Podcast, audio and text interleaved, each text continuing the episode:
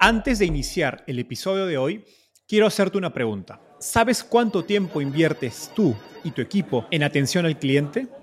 En el mundo de las startups, donde cada segundo cuenta y cada cliente es importante, Zendesk se convierte en tu aliado perfecto. Es como tener un equipo de superhéroes de atención al cliente a tu disposición. Zendesk es una plataforma omnicanal que integrará todos tus canales de comunicación como WhatsApp, email y redes sociales en un solo lugar. Gestiona tickets, ofrece una gran experiencia, aumenta tus ventas, pero sobre todo Construye relaciones cercanas con tus clientes gracias a Zendesk. Como beneficio exclusivo por ser parte de la comunidad startupeable, podrás probar el CRM de Zendesk completamente gratis por 6 meses. Y si decides continuar, tendrás 15% de descuento en tu primer año de contrato. Lo mejor de todo es que Zendesk escala de acuerdo a tus necesidades. Desde la oficina prestada donde empezaste hasta la compañía global que quieres construir. Compañías globales como Slack, Shopify y Airbnb confían en Zendesk para su atención al cliente. Ahorra tiempo, dinero y mantén felices a tus clientes. Encuentre el link con la prueba gratuita en la descripción de este episodio. Comprar una casa, alquilar un departamento, pedir un préstamo hipotecario, ustedes saben de lo que estoy hablando. Son grandes dolores de cabeza por los que todos tenemos que pasar en algún momento de nuestras vidas. Afortunadamente, existe un sector de startups que está utilizando tecnología para revolucionar todas estas experiencias se llaman las PropTech. Hoy quiero darle la bienvenida a Rodrigo Sánchez Ríos, cofundador y CFO de la House, la PropTech colombiana que está digitalizando el mercado inmobiliario residencial de toda Latinoamérica. Antes de la House, Rodrigo fue socio director de Jaguar Capital, un fondo de desarrollo inmobiliario de 350 millones de dólares en Colombia, donde pudo conocer de cerca los problemas del mercado inmobiliario. La House ha levantado casi 60 millones de dólares de inversionistas como Greenspring Associates, Kasek Ventures y NFX.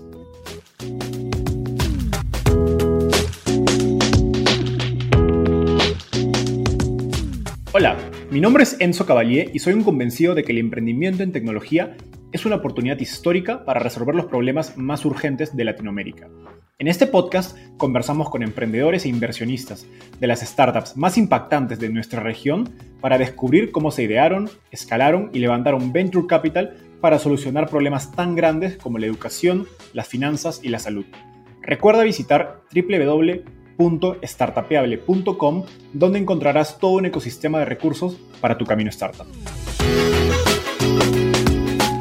Hola Rodrigo, ¿qué tal? ¿Cómo estás? ¿Dónde estás ahorita en el mundo? Estoy en Medellín. Qué envidia. Me imagino que va a haber un sol muy, muy bueno. Medellín es uno de los grandes secretos del mundo. No hay mejor lugar para vivir si uno tiene familia y para tener una empresa startup. Genial, he escuchado demasiadas veces eso y hasta ahora no he tenido la oportunidad de ir, así que lo tengo en, en lista. A ver, empecemos. Cuéntame, ¿cómo llegaste al mundo de las startups? Em, me, tuve el privilegio de, estar en, el MBA en Stanford, ¿no? Y ahí, de manera, eh, sea, quieras o no, te contagian con ese, eh, esa, inquietud, ese apetito, esa necesidad, ¿no? De encontrar qué es realmente lo que te motiva y lanzarlo, emprender. Y así fue como, como lanzamos, eh, pues mis socios y yo, nuestra primera empresa de inversión y desarrollo inmobiliario, un fondo acá en, Colombia, y de ese, de ese fondo de inversión inmobiliaria nació la House. Genial. Entonces, empecemos hablando un poco de, de PropTech, porque creo que eres una de las personas que más le conoce este tema. Eh, cuéntanos qué es la House y qué problema resuelve y cómo ha cambiado el mercado inmobiliario o cómo está cambiando antes y después de ustedes. Claro, la House es la empresa de tecnología transformando la industria inmobiliaria en Latinoamérica.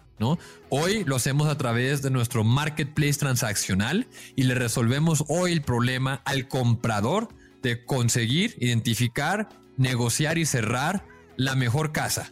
Nuestra visión es empoderar a los 650 millones de latinoamericanos con la tecnología, los datos, del servicio que les permitan vivir su mejor vida en la mejor casa posible dándoles acceso, democratizando el acceso al mayor motor de generación de riqueza que se ha inventado el hombre, la casa propia.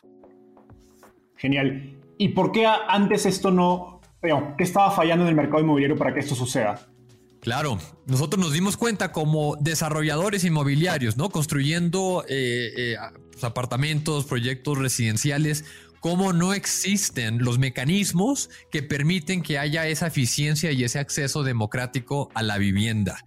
Esto eh, eh, es en contraste con los mercados desarrollados, particularmente en Estados Unidos, que tienen un, eh, un ambiente, pues digamos, un, marco regulatorio en el que está bien licenciado todo intermediario inmobiliario, está organizada la información a través del MLS, existen las bases de datos que dan información a todos los usuarios de cuáles son los precios, las transacciones, los costos reales de los que se han eh, eh, intercambiado activos, existe la financiación profunda, democrática, ¿no? De, eh, tremendo acceso a financiaciones de 30 años y tasas bajas. Todo eso son lo que da como resultado un mercado eficiente en lugares como Estados Unidos y un mercado horroroso en Latinoamérica. ¿No? Para darte un, un, concepto numérico de lo que significa esto, en Latinoamérica el tiempo promedio para comprar y vender un, inmueble es 14 meses, mientras que en Estados Unidos era seis semanas y después de la realidad de la pandemia se ha reducido por la gran demanda eh, a tres semanas, ¿no? Entonces ese es el nivel del reto al que nos enfrentamos, pero al nivel de la oportunidad. Y en eso es lo que le estamos apuntando completamente en la house. No, con, ese, con ese dato me convenciste totalmente, no lo tenía en mente. Ahora, Ustedes como equipo fundador eh, tenían una ventaja competitiva en términos de conocimiento del sector y contactos para empezar en Medellín, por, la experiencia en Jaguar Capital, este fondo de desarrollo inmobiliario que nos comentas. Sin embargo, este problema que nos describes debe variar mucho entre países o incluso ciudades por regulación, fuentes de información, dinámicas del sector. Eh, explícanos esas diferencias y, y semejanzas que hay en el mercado inmobiliario entre ciudades como Medellín, Bogotá y Ciudad de México, que entiendo es donde está la house ¿Y esto cómo ha influenciado de, algún modo su mapa de expansión? Mira, esa es una excelente pregunta. Nosotros eh, eh, efectivamente comenzamos aquí en Medellín, eh, porque Medellín era, es la, base de, de, Jaguar Capital y ahora de la House. Para nuestra grata sorpresa, hemos descubierto que la mayoría de los problemas, ¿no? De los de los retos del mercado inmobiliario que se viven en Medellín y en Colombia están presentes en casi toda Latinoamérica.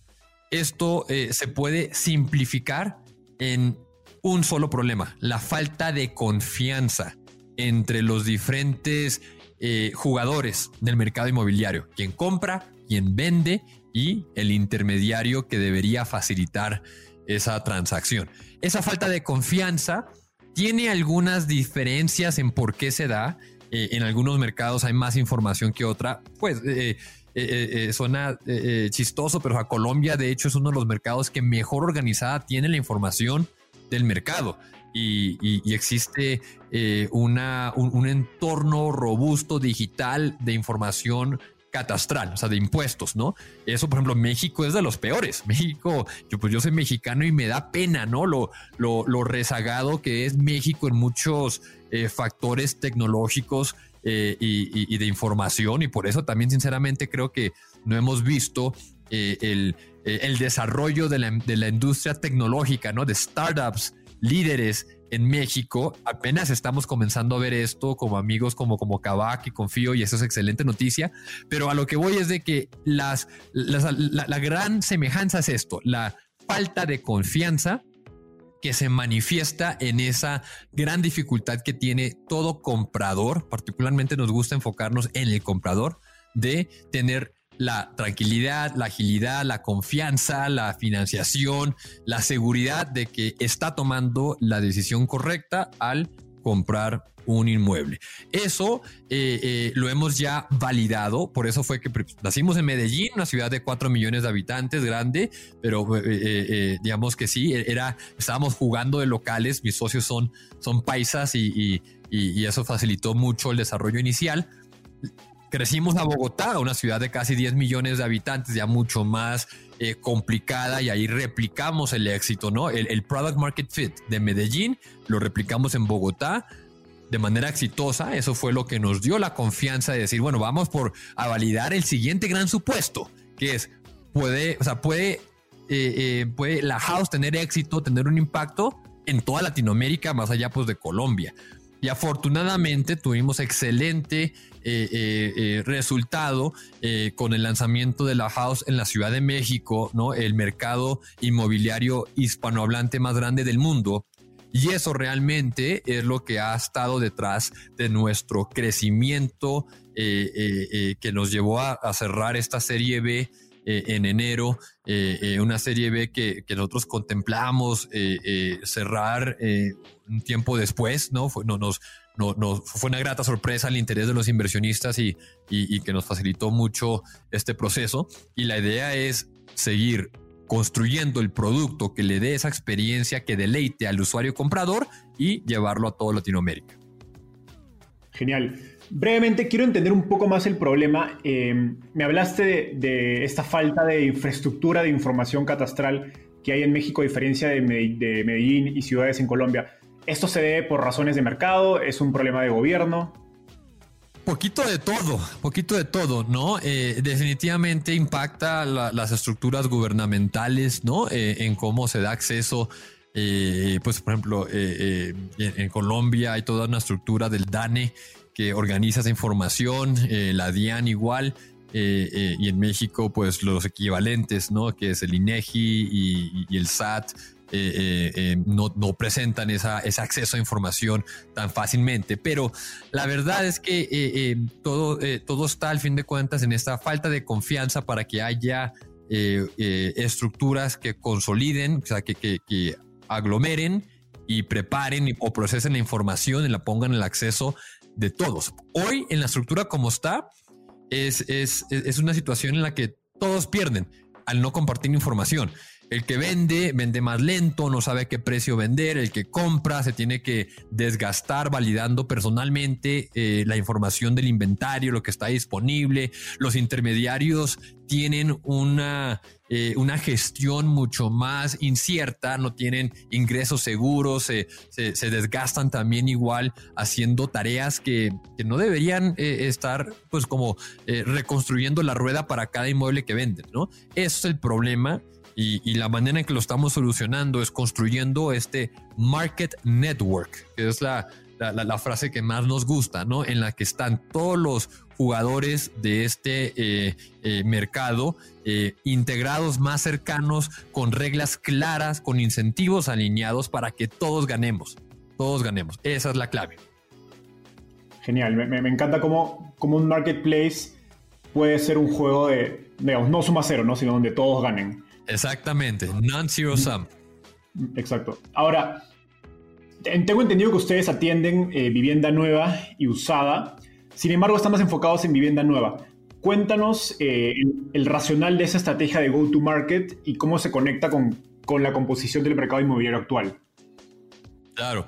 Afortunadamente, eh, pues estamos en mercados de alto crecimiento, ¿no? En, los famosos emerging markets y la vivienda, eh, eh, el mercado de vivienda tiene un componente muy fuerte en vivienda nueva, o vivienda que se está desarrollando por primera vez y entrando al mercado en manos de un constructor. Como nosotros traemos en el ADN la, la, cultura, la estrategia, la ejecución como desarrolladores, fue bastante natural comenzando en Medellín y, ahora pues en todos los, mercados en los que estamos, tener ese relacionamiento cercano a las principales constructoras, desarrolladores de vivienda. Eh, y eso nos ha permitido tener este foco, ¿no? Yo siempre recomiendo mucho a todo emprendedor, sí, muy bonito tener la visión de un TAM enorme, de una, no, voy a cambiar el mundo y mi empresa va a ser conocida en todo el mundo, perfecto, pero cuando comiences, enfócate, enfócate en un segmento, en un producto, en un usuario, ¿no? Y, eso te permite acelerar mucho de los, de, descubrir los insights y de eh, eh, tener ese crecimiento eh, que es imprescindible en las primeras etapas de una empresa. Entonces, nuestro foco ha sido vivienda nueva y eso facilita en ciertas maneras muchos de los problemas de la generación de confianza intrínsecos al status quo del mercado inmobiliario. Es decir, en lugar de tener yo que ir a validar casa por casa, todas las casas que están vendiendo, todas las familias que quieran vender, pues me concentro en un desarrollador, valido todo el inventario y al trabajar con un solo eh, eh, counterparty, o sea, tengo validados cientos o miles de unidades que puedo habilitar, verificadas en mi plataforma, ¿no? Eh, y al mismo tiempo eh, puedo ofrecer una serie de servicios y facilidades, eh, lo que hemos construido de nuestra infraestructura transaccional que encaja mucho mejor con un desarrollador que con una familia, una persona, un, individuo que está vendiendo una sola casa. Entonces, eso, ese foco ha sido un acelerador de nuestro crecimiento definitivamente. Nos ha permitido eh, eh, darle eh, al usuario comprador una experiencia no diría ni 10, unas 50, 100 veces mejor a lo que existía antes, ¿no? Y, y, a la vez también el usuario desarrollador recibe una serie de soluciones muy interesantes para su negocio. El desarrollador pues, o sea, yo digo, zapatero tus zapatos, o sea, tú concéntrate en gestionar los riesgos que son bastantes, ¿no? De, de costos de construcción, de tiempo de obra, de, eh, eh, de, lo que es realmente poner los ladrillos y el tema de generar demanda y eh, digamos, transaccionar, o sea, llevar todo el proceso de venta, déjalo a alguien que sea experto en generar, calificar y procesar demanda. Y eso es lo que hemos hecho realmente. Nos hemos vuelto socios en muchas maneras de los principales desarrolladores, particularmente después de la pandemia, cuando se vieron con su eh, canal tradicional de ventas, que son las famosas salas de ventas impactadas. Nosotros eh, eh, les ayudamos a mantener el ritmo de ventas y eso ha sido un gran orgullo para nosotros porque la construcción es un factor, un componente muy importante de la economía de nuestros países. Totalmente. Quiero resaltar eso último que, mencionabas, de cómo el, digamos, este market entry point que ustedes eligieron en Vivienda Nueva de algún modo es un, un puente a eventualmente ir a todo el mercado.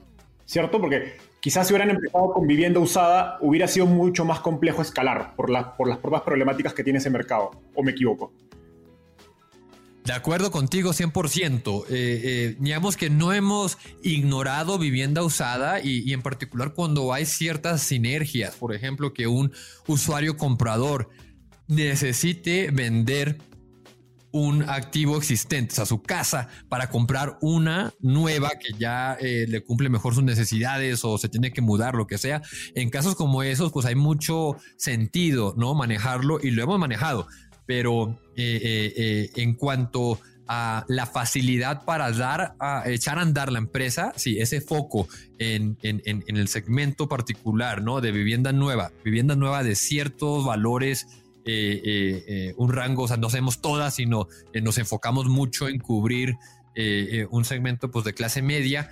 Eso ha sido muy beneficioso para nuestro crecimiento y sin duda, lo que estamos construyendo, esa infraestructura transaccional, esta generación de demanda, esta capacidad de calificar la demanda automáticamente, tiene eh, eh, impacto directo eh, y soluciona los problemas de la vivienda usada. Solo que es el sequencing que hemos priorizado para optimizar nuestra probabilidad de éxito, optimizar la eficiencia de capital, que es algo que también pues yo me enfoco mucho en mi rol en la house que, algunos desprecian. hay muchas maneras de, atacar un problema y algunas puedes decir, sí, esta manera es, más fácil de comunicar al usuario, sí, pero eh, cuánto te cuesta, o cuánto valor de cada dólar que le metes, cada hora que le inviertes, eh, eh, realmente has a compounding effect. O sea, tiene un efecto que empieza a, dar réditos, dividendos compuestos en el futuro y la manera en que lo hemos estructurado hasta la, hasta la fecha va por muy buen camino. No, esa me parece una gran lección porque creo que muchos emprendedores al momento de digamos, estudiar su mercado se les pasa digamos, elegir ese buen entry point y tener un argumento digamos, o análisis eh, digamos, fuerte acerca de por qué les conviene empezar por ese lado. ¿no? Porque esto que nos explica se replica en muchos mercados, ¿no? en el mercado de comida, en el mercado de retail, donde siempre hay puntos más eh, digamos, interesantes para, para poder atacar el mercado. Correcto. Ahora, em, un poco cambiando de tema hacia, hacia algo que creo que tiene, vas a tener muy buena unas lecciones que aportarnos.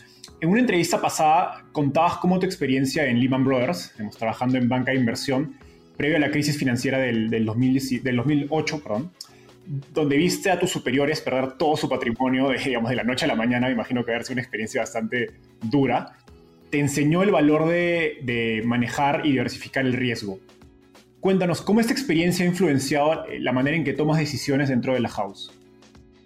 Eso es un punto bien importante, ¿no? Lo, que llamo pues disciplina financiera, eh, de saber cómo, eh, eh, cómo es la distribución de, apuestas. Hay ciertas decisiones, y eso lo, también lo habla mucho Jeff Bezos, decisiones en las que cuando se toman, no hay vuelta para atrás y, y pues son, digamos, decisiones permanentes esas hay que tomarlas muy bien, con mucho cuidado y ese tipo de decisiones, eh, eh, en particular con el impacto financiero que puedan tener en, la estabilidad a largo plazo de una empresa, hay que tomarlas con mucho, mucho, mucho cuidado, ¿no? Proteger eso con, eh, como si fuera tu, bebé. Otras decisiones que, uno pues las puede tomar y ver cómo, cómo resultan y, corregir o cambiar, pues esas sí se pueden tomar con mucha más agilidad. Entonces, ese, ese sentido de poder eh, eh, manejar eh, el riesgo, ¿no? la distribución del riesgo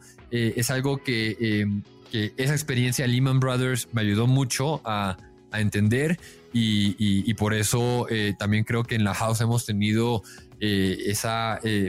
Pues, el éxito hasta la fecha de movernos rápido en lo que debemos movernos rápido y ser muy cuidadosos con cosas que pueden poner en riesgo ¿no? Eh, la empresa, eso lo manejamos eh, con mucha cautela. Ese, em, eh, lo que mencionabas de decidir o que el foco en vivienda nueva en lugar de vivienda usada, en, tener muy claro el segmento o, el producto al cual uno le va a apostar todo y, no tener la, la, inquietud, la ansiedad de decir, hay tanta oportunidad, voy a hacer todo a la vez. Eso suena muy bonito, pero pero a final de cuentas eso te lleva eh, al fracaso porque eh, al, querer, al querer ejecutar todo no puedes. Exacto.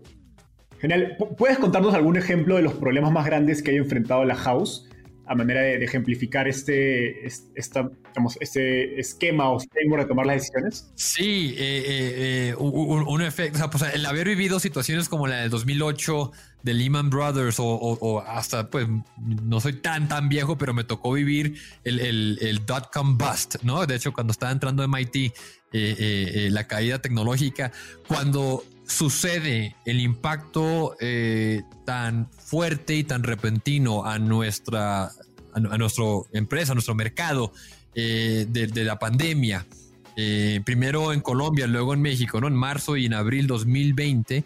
Eso fue, pues, momentos en los que eh, me, recordaron mucho al tipo de incertidumbre y temor que, vivimos en el 2008 y nos tocó reaccionar sin miedo y sin problema, eh, o sea, literalmente de, un día para otro. con, con, decisiones duras de, de conservar efectivo, eh, de reducir o, digamos, acelerar decisiones de headcount reduction eh, basado en performance que ya estaban de cierta manera eh, descritas en nuestro plan, pero las aceleramos. Jerónimo, mi socio CEO, se redujo a cero su salario, yo reduje a 50%, que era lo que tenía capacidad y eso mandó un mensaje muy claro a toda la empresa, ¿no? De, de el nivel que, eh, eh, del riesgo al que nos estábamos enfrentando y por lo tanto, de nuevo, hago mucho modelaje en Excel eh, y me encanta pensar en distribuciones, o sea, cómo puede ser en el mundo. Y, el rango de, posibles escenarios era bastante aterrador en ese momento y, nos tocó pues actuar sin miedo, asumiendo que podría venirse lo peor. Genial, gran ejemplo. Ahora, Em, debe ser uno de los emprendedores con, más experiencia financiera en, Latinoamérica y justamente nos comentabas que la House ha cerrado su serie B por casi 35 millones de dólares. Eh, cuéntanos, en tu rol como CFO, ¿cómo piensas acerca de la asignación de capital? Y, en general, pensando en cómo le recomendarías a otros emprendedores en términos de, oye, en ese momento enfócate en producto, en ese momento enfócate en distribución. Cuéntanos cómo piensas acerca de, esto. Sí, lo primero que todo es, pues, ser muy agradecido, ¿no? Eh, eh, en mi experiencia, ¿no? Que va desde pues, del 2000 hasta la fecha, he visto varias, varias olas, ¿no? O sea, varios ciclos eh, en momentos en que algunas geografías y mercados están calientes y otras veces que se enfrían. Entonces, em, es por eso que enfatizo tanto el tema de disciplina financiera, porque uno no puede asumir de que ese capital pues, va a estar disponible para siempre. Entonces, uno tiene que tener un plan de dónde está la mayor rentabilidad, dónde está el mayor provecho de ese capital ajustado al riesgo hoy comparado a todas las diferentes alternativas y decidir, decirle no. Eso es de lo más difícil, pero lo, lo más importante. Poder decirle no a la mayoría de las cosas, no a eh, enfocarnos en vivienda usada, no a expandirnos a 20 ciudades mañana, ¿no? E, ese tipo de cosas que uno dice, ya tenemos el capital, está la oportunidad, hagámoslo. No, no, por disciplina, por foco, ¿no? Pues nosotros tenemos muy claro en dónde está la house, tenemos muy claro qué paso sigue y tenemos claro hasta dónde queremos llegar en el futuro. Pero todos los pasos intermedios los vamos a ignorar, a cerrar, a quitar de nuestra mente para tener esa claridad de lograr el paso más importante de acuerdo a donde estamos hoy. Y eso sí recomendaría a todo emprendedor, todo founder, em, tener mucha claridad consigo mismo, esa honestidad y comunicarla a su equipo. De lo más importante que hace un líder de una empresa es eso, tener claro ese camino y comunicarlo claramente a todos a los empleados, a sus inversionistas, a sus potenciales usuarios, que todo el mundo entienda ese, e, e, e, ese, ese camino. Y en cuanto pues a la asignación ya de capital, es eh, eh, saber que le estás diciendo no a temas que seguramente podrían tener un impacto positivo en tu empresa, pero que eso, esa disciplina, ese orden te va a optimizar tu probabilidad de éxito porque te mantiene, pues te debería mantener con mayor, eh, eh, digamos, eh, salud financiera, capital, caja, ¿no? Dentro de la empresa y permite que todo el mundo esté enfocado en lo más importante. Eso es bien importante, o sea, lo, quiero enfatizar, priorizar si no estás diciendo no a cosas que te duelen y, que tienes gente enojada dentro de tu empresa de Rodrigo, Jerónimo, ¿por qué no estamos haciendo esto, aquello? Si no tienes esas, esas discusiones o esas personas enojadas, significa que no estás haciendo una buena tarea en priorizar. Priorizar diciendo, ah, lo más importante es esto, pero, pero a todos sí, eso no, eso no cuenta. eso, e, e, eso no, no está bien hecho. Y, cuando hay situaciones como la que vivimos en el 2020, la pandemia o cualquier otra situación o impacto nuevo que se pudiera eh, eh, presentar, lo, sufres mucho. Eso es eh, lo, que más he aprendido de, esas crisis o, mi experiencia financiera. No, esa, esa situación de ejemplo que describiste está buenísimo para, para digamos, como calcular o medir si estás priorizando bien o no. Sí. Genial. Un poco nos contabas de tu experiencia con, con Jaguar Capital eh, como desarrollador inmobiliario en este fondo en Colombia. Algo que me interesa saber es cómo esta experiencia como inversionista, donde tú antes, digamos, de, empezar a invertir el fondo de Jaguar Capital, tuviste que hacer fundraising, digamos, como, como se conoce como GP, ¿no? Como sí. llena parte de este fondo inmobiliario. ¿Cómo esa experiencia eh, ha influenciado ahora tu enfoque o tu manera de levantar capital como founder de una startup? Ha afectado mucho. Pues uno, uno que ya estuvo en esa, eh, eh, en, ese rol, ¿no? Entiende las motivaciones, lo, lo, lo que eh, entusiasma, lo que asusta a un gestor de capital, ¿no? Y, cuando uno tiene eso presente, sabe cómo, cómo pues, enfatizar lo que los entusiasma y mitigar lo que les preocupa uno, uno como founder de una empresa tecnológica debe tener muy claro a qué le está tirando, ¿no? Eh, si, si, vas a atacar a los, a, los fondos de venture líderes de, eh, pues del mundo, no les puedes hablar con miedo ni con visiones eh, tímidas de lo que quieres lograr, ¿no? Y es algo que en Latinoamérica lo he visto constantemente, que por nuestra cultura, por nuestra experiencia limitada, tendemos a tener cierto eh, miedo o cierta eh, casi como sentido de agradecimiento de que, me que un tipo de secuoya me está entrevistando o, le está dedicando tiempo a mi, a mi negocio. No, es al revés. O sea, pues si yo tengo claro de que lo que estoy construyendo tiene una potencia espectacular para construir una empresa transformadora de la región, él me necesita más a mí que yo a ellos, ¿no? En ese sentido. Y, entonces ese tipo de confianza, de convicción, eh, eh, que los entusiasma, porque ellos buscan eso, o sea, esos tipos de, inversionistas tipo Sequoia, Andreessen, ¿no? buscan esas empresas transformadoras. Uno debe saber cómo darle señales de que tú eres eh, una persona adecuada para que ellos inviertan su tiempo y su dinero. Entonces, es, saber la mentalidad detrás del inversionista te permite que, enfatizar cómo comunicar, eh, eh, cuáles son los mecanismos a través de los cuales ellos validan, ¿no? Algo también que recomiendo mucho, no solo tener esa confianza, sino tener una apertura y comunicación constante con otros founders, con otros inversionistas, con tus inversionistas existentes, porque son las, las, mejores eh, referencias que uno puede tener. Cuando, cuando un inversionista tipo Sequoia, tipo Andreessen, tipo los que quieras, esos, eh, eh, escucha de una nueva eh, empresa, de un nuevo emprendedor, lo primero que hace es preguntarle a su red qué piensa de esos. Oye, has escuchado a tal persona. muy bueno que tengan opinión buena o opinión mala. Eso es muy bueno. Lo peor que pueden decir es, ah, no lo conozco. Rodrigo, ni idea. ¿Quién es? La House, ni idea. Eso es pésimo.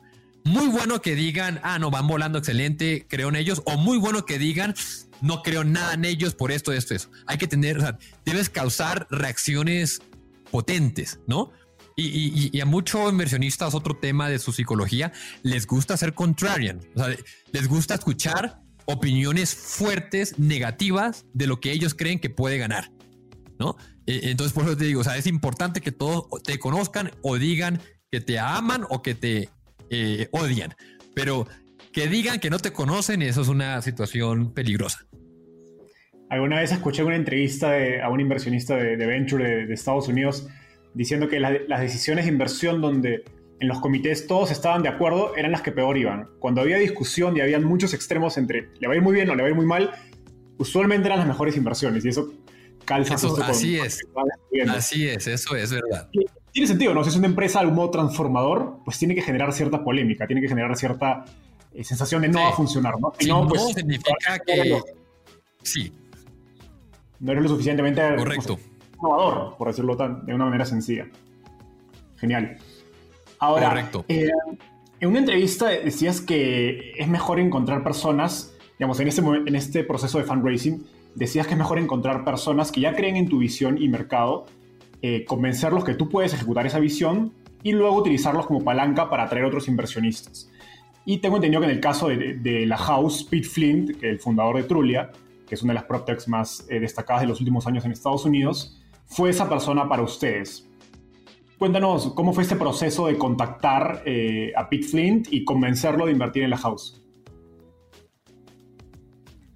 De acuerdo con lo que, con lo que dices, eh, Enzo, eso creo que es fundamental, sobre todo cuando uno está comenzando, cuando uno no tiene nada más que compartir que su visión y, su trayectoria como persona.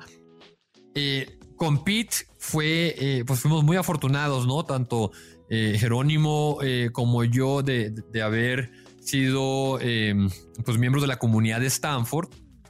Y, fue un cold email, o sea, fue, fue un correo que enviamos a Pete, que lo habíamos ya identificado, de hecho, desde que éramos estudiantes pensando en la tesis de inversión de, de Jaguar Capital nosotros teníamos claridad de que Pete era ese experto en el mundo inmobiliario tecnológico, que era donde queríamos eh, poner a Jaguar Capital y luego la House como referente.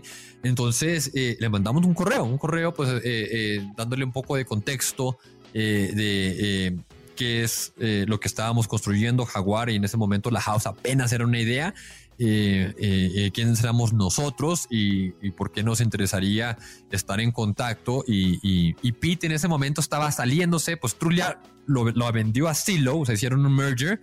Él estuvo como, como director de, de Silo y, luego ya se, retiró y empezó este fondo NFX. él estaba justo en esa transición. Entonces se dieron, se dio el timing perfecto y algo también que, que a veces le cuesta trabajo a personas reconocer, pero pues que yo estoy totalmente eh, eh, eh, aware, es de que el timing muchas veces es la mayoría del factor que explica lo que sucede, ¿no? De éxito o fracaso.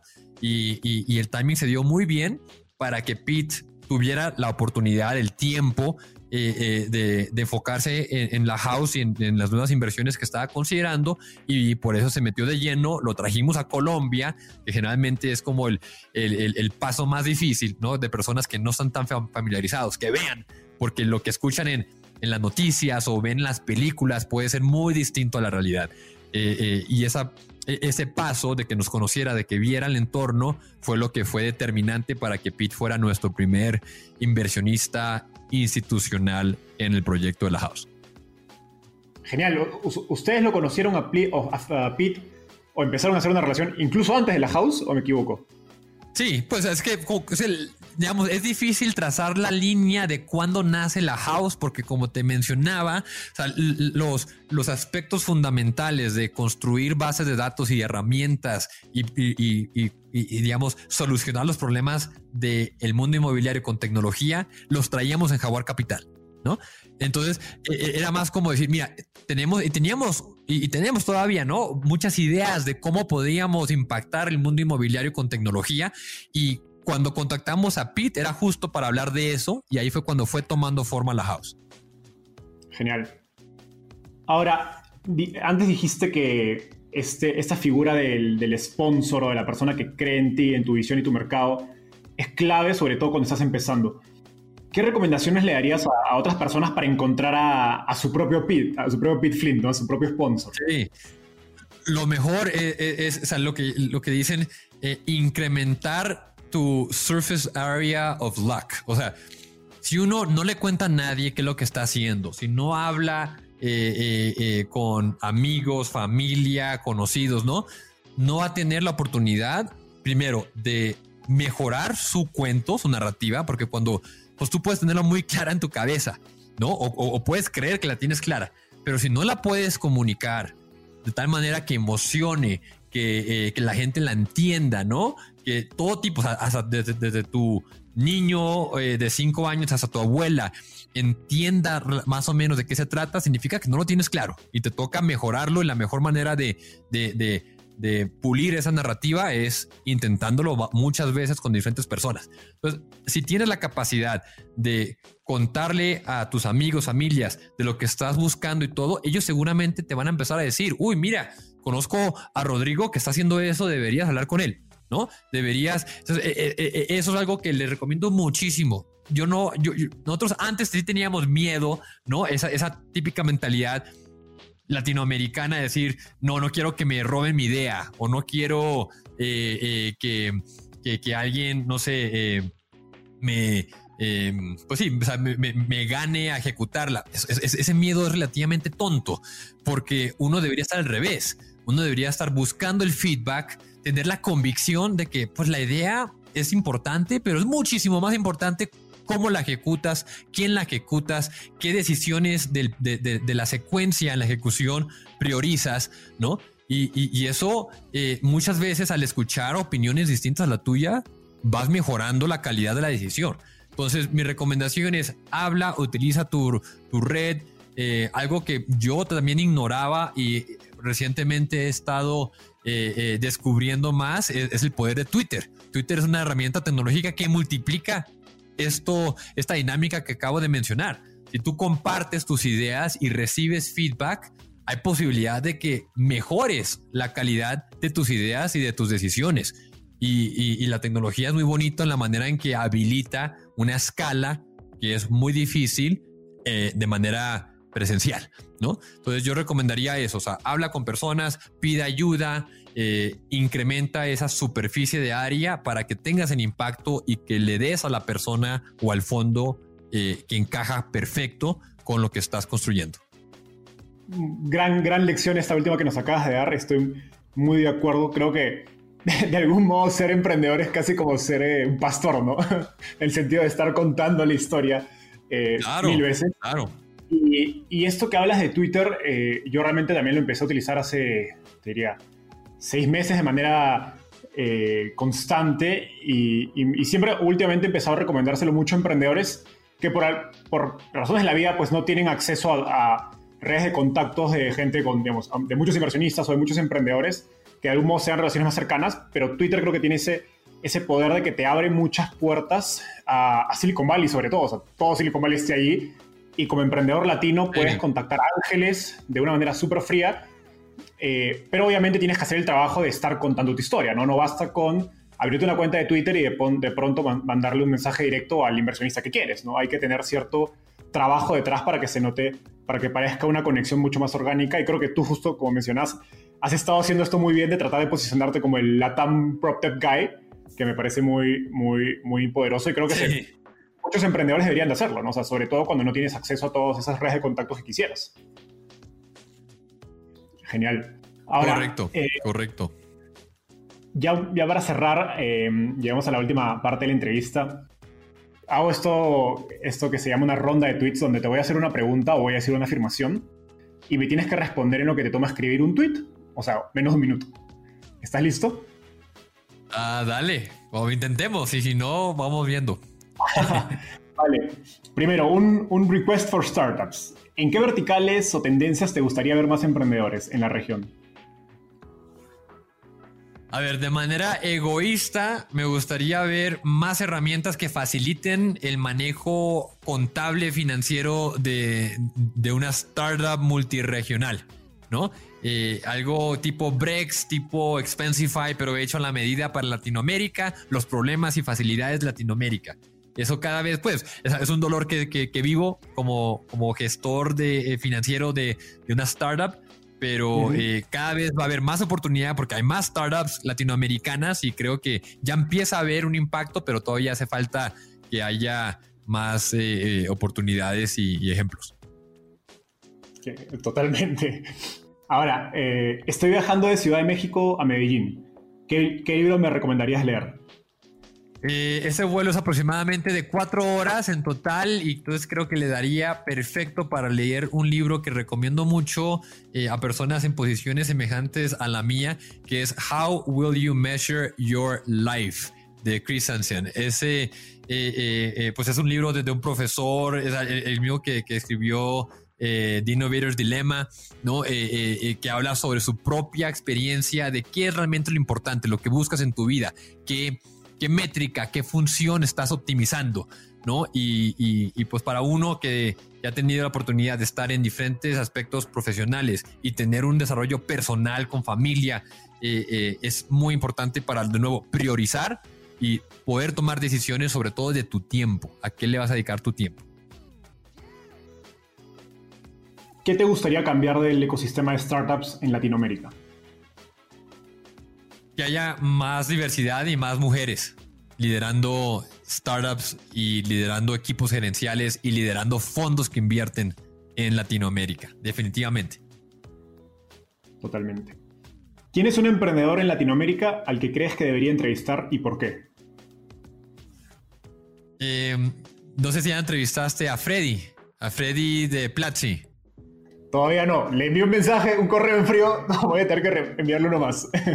Creo que es un ejemplo eh, espectacular y, su historia pues, de, cómo llegó a emprender, de cómo abrió tanto camino a tanto latinoamericano al ser el primero eh, en, lograr entrar a, Y Combinator, ¿no? Y, gracias a, su eh, gestión, pues, a su gestión, a su ejemplo, a su naturaleza, ¿no? Su personalidad tan contagiosa eh, ha permitido que muchos otros emprendedores latinoamericanos sigan sus pasos.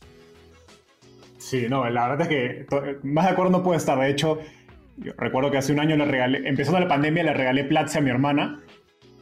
Y por algún motivo mi papá escuchó de Platzi y terminó viendo videos de YouTube de Freddy y ahora mi papá es fan número uno de Freddy Vega. Qué bien. que me él tiene algo que, también recomiendo mucho, que es la autenticidad. O sea, es ser transparente, ser directo, comunicar de manera clara y sencilla sus ideas. y eso pues lo ha hecho eh, eh, ser un líder de esta comunidad y, para mí es un tremendo ejemplo. Genial, muy de acuerdo. Genial, Rodrigo. llegamos a la parte final del, digamos, de la entrevista. Muchas gracias por estar acá, me, encantó tenerte. Pueden encontrar a, Rodrigo en Twitter como Rodri Sanz Ríos. y no sé si quieras dejar algunas palabras antes de terminar. No, es, eh, encantado. Eh, también pues, me encantaría escuchar retroalimentación en Twitter, que de nuevo es una tremenda herramienta. Les recomiendo a todos construir su marca personal, independiente eh, de para qué empresas están trabajando, en qué momento de su carrera están. Les recomiendo mucho dedicarle a la construcción de esa marca personal Twitter es tremenda herramienta, pero pues hay otras, hay otros que pueden tener mayor fit eh, con su tipo de voz y su audiencia eh, objetivo en LinkedIn o en Facebook o en TikTok o, en Clubhouse, ¿no? Ya hay una, un sinfín de opciones. Pero el hecho es, no lo dejen pasar. Eh, es algo que puede tener tremendos frutos para ti personalmente y para tu desarrollo profesional y personal. Buenísimo. Gracias, Rodrigo. Un abrazo. Listo. Saludos.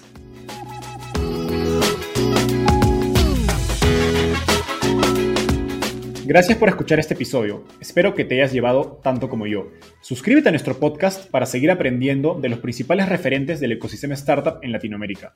También visítanos en www.startapeable.com donde encontrarás un glosario, blog y directorio con recursos valiosos para tu startup. Conmigo es hasta un próximo episodio con un nuevo invitado. Startapeable, tu puerta de entrada al ecosistema startup.